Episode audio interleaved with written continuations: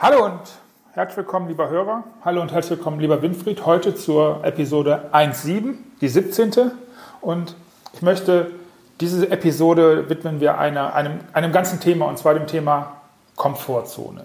Und immer wieder hört man, dass man raus aus dieser Komfortzone müsste. Und naja, ist das, was wir da in uns haben, diese Komfortzone? Also auch wenn sich da in mir einiges sträubt, was vermutlich auch eine Frage sein könnte, sollten wir da also gar nicht raus aus dieser Zone, seine Grenzen erweitern oder, oder schaffen wir damit mehr Raum für uns? Hallo Winfried und ähm, ja, hilf mir.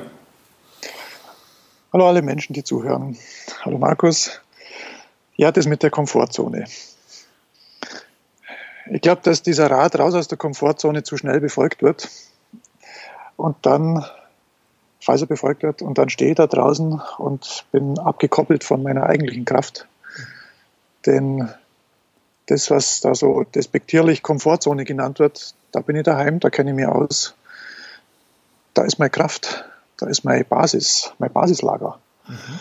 Und wenn ich da unverhofft rausspurte, weil irgendein Berater sagt, raus aus der Komfortzone, dann stehe ich draußen, unverbunden mit meiner Kraft, soll ganz viel Neues lernen da kommt mir übrigens auch gerade was in den Sinn, Lernen passiert eben äh, in einem bestimmten Anregungsgrad. Natürlich ist es schwierig, in der Komfortzone äh, Neues zu lernen, weil unser Organismus ist darauf angelegt, biologisch mit möglichst wenig Aufwand mhm. ähm, den Status quo zu erhalten.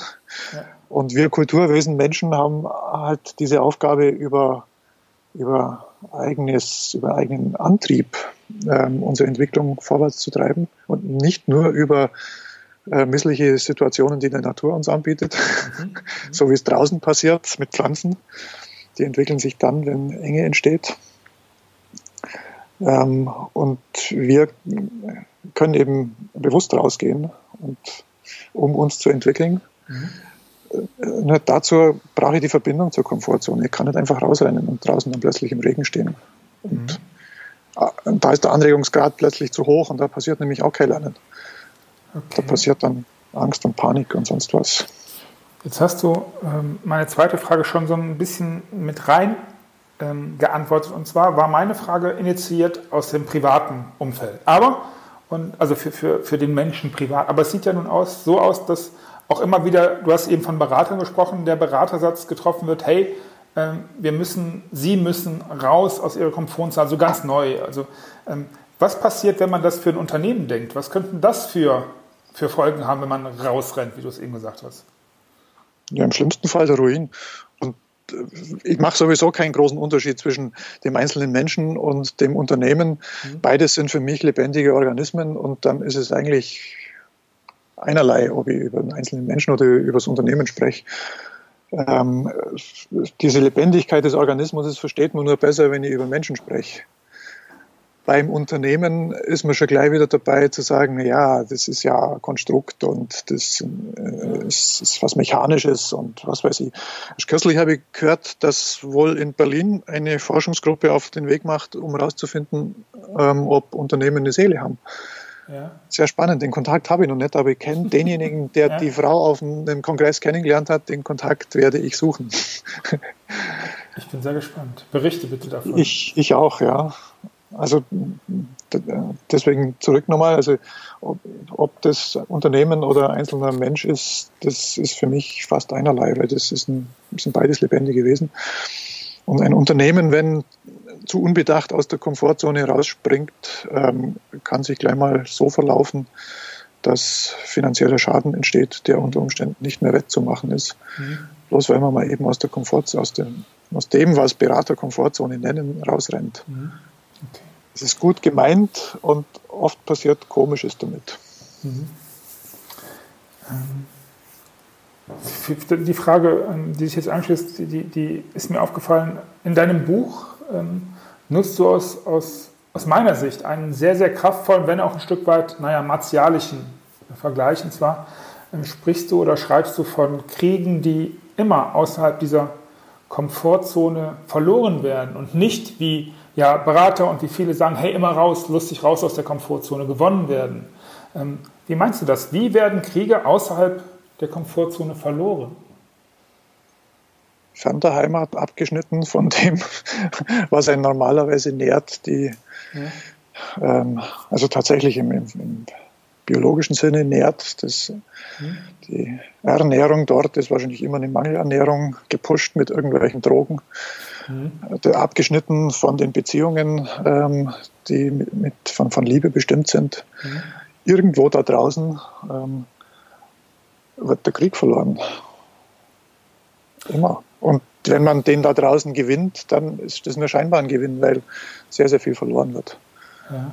Da draußen. Vielleicht hat ein Staat ein Territorium dazu gewonnen, aber der Verlust ist nicht zu errechnen. Ist das, und ich bin schon mitten in meiner Zusatzfrage, die sich ja jetzt direkt da anschließt, weil die erste Frage, die ich mir eben notiert habe, jetzt da einfach weggeht. Sind wir alle, wenn wir nicht ist, das, ist, ist, ist diese Schlussfolgerung, die ich jetzt im Kopf und im Herzen habe, falsch oder richtig? Sind wir alle, wenn wir außerhalb naja, der Komfortzone unserer Grenzen sind, irgendwie im Krieg? Ist das dann Kriegszustand? So eine Art Krieg? Das kann gut sein. Habe ich noch nie drüber nachgedacht, aber das kann gut sein, dass wir dann in eine Art Krieg sind, auf Reserve laufen. Hm. Mit großer Anstrengung. Ja auf Reserve laufen. Wer diese Verbindung hält und sie spürt, der darf ruhig einen halben Schritt oder einen ganzen Schritt raus, aber er muss die Verbindung spüren. Wird? Die, die Reifung passiert in meinen Augen in der Komfortzone. Wenn die Reifung einen gewissen Grad erreicht hat, dann ist das Rausspitzeln und das Raustreten und allerdings in Verbindung bleiben, kann das schon spannend sein. Lass uns heute auf vier Fragen pfeifen und die fünfte dazu nehmen, weil ich es sehr spannend finde gerade. Wenn man jetzt so in der vollen Kraft, wie du es gesagt hast, und genährt aus dieser Komfortzone einen Schritt raustritt und guckt, was da ist, erweitert man die dann gleich um mit? Geht das? Das kann ich mir gut vorstellen, weil Komfortzone ist ja das, was man ähm, gewöhnt ist, in dem man sich wohlfühlt. Und wenn man sein Terrain erweitert, dann hat man halt eine größere Komfortzone. Genau. Dann weitet man das, dann hat man es ausgeweitet, ja. Ist das, und dann sind wir schon bei der sechsten Frage, dennoch möchtest du wissen, ist das erstrebenswert aus deiner Sicht?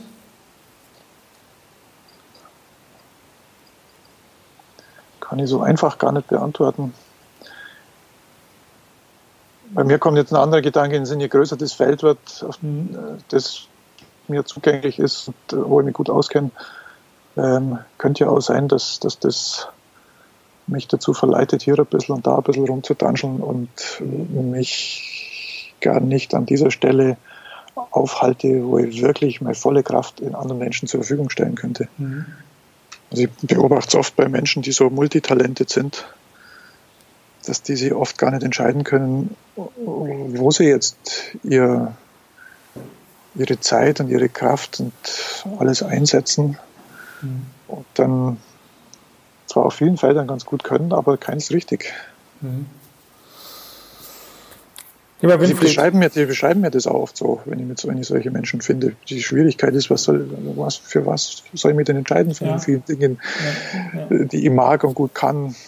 Kann ich nicht beantworten. Die Frage muss man für sich beantworten, aber je älter man wird, umso eher wird man wohl auch merken, dass es durchaus Sinn macht, ähm, sich irgendwo tiefer einzuarbeiten. Ich bin sicher, ähm, unsere Zuhörer werden jetzt ein bisschen äh, auf mich grimmen, gibt es dieses Wort, ich glaube schon, dass ich nicht noch eine andere Frage gestellt habe und noch eine und noch eine, die jetzt wahrscheinlich jeder persönlich hat. Ähm, und deswegen, lieber Hörer, lade ich dich ein, mach das gerne selber. Geh hier auf ähm, Winfrieds Seite www.wesenskernstratege.de. Da findest du einen Button, um mit ihm ein, ein erstes Gespräch zu vereinbaren. Und ich bin sicher, da wird ein nützliches Gespräch zwischen dir und dem Winfried raus. Er freut sich drauf. Und ja, ähm, ich könnte jetzt noch ganz viel fragen, allein zum Thema Komfortzone. Das lasse ich aber. Stattdessen freue ich mich auf die 18. Episode wünsche allen eine gute Zeit bis, zur, bis zum nächsten Mal, wenn wir uns hören. Winfried, dir vielen Dank und wie immer, du hast das Schlusswort. Diese Podcasts sind außerhalb, zumindest ein Stück außerhalb meiner Komfortzone. Ähm, es funktioniert für mich deswegen, weil mein Thema um das es geht, ist mein Thema. Also kann ich mir auch an, ähm, an Dinge ranwagen, wie jetzt Podcast, die ich mit anderen Themen so nie beschreiten würde. Vielen Dank, bis bald.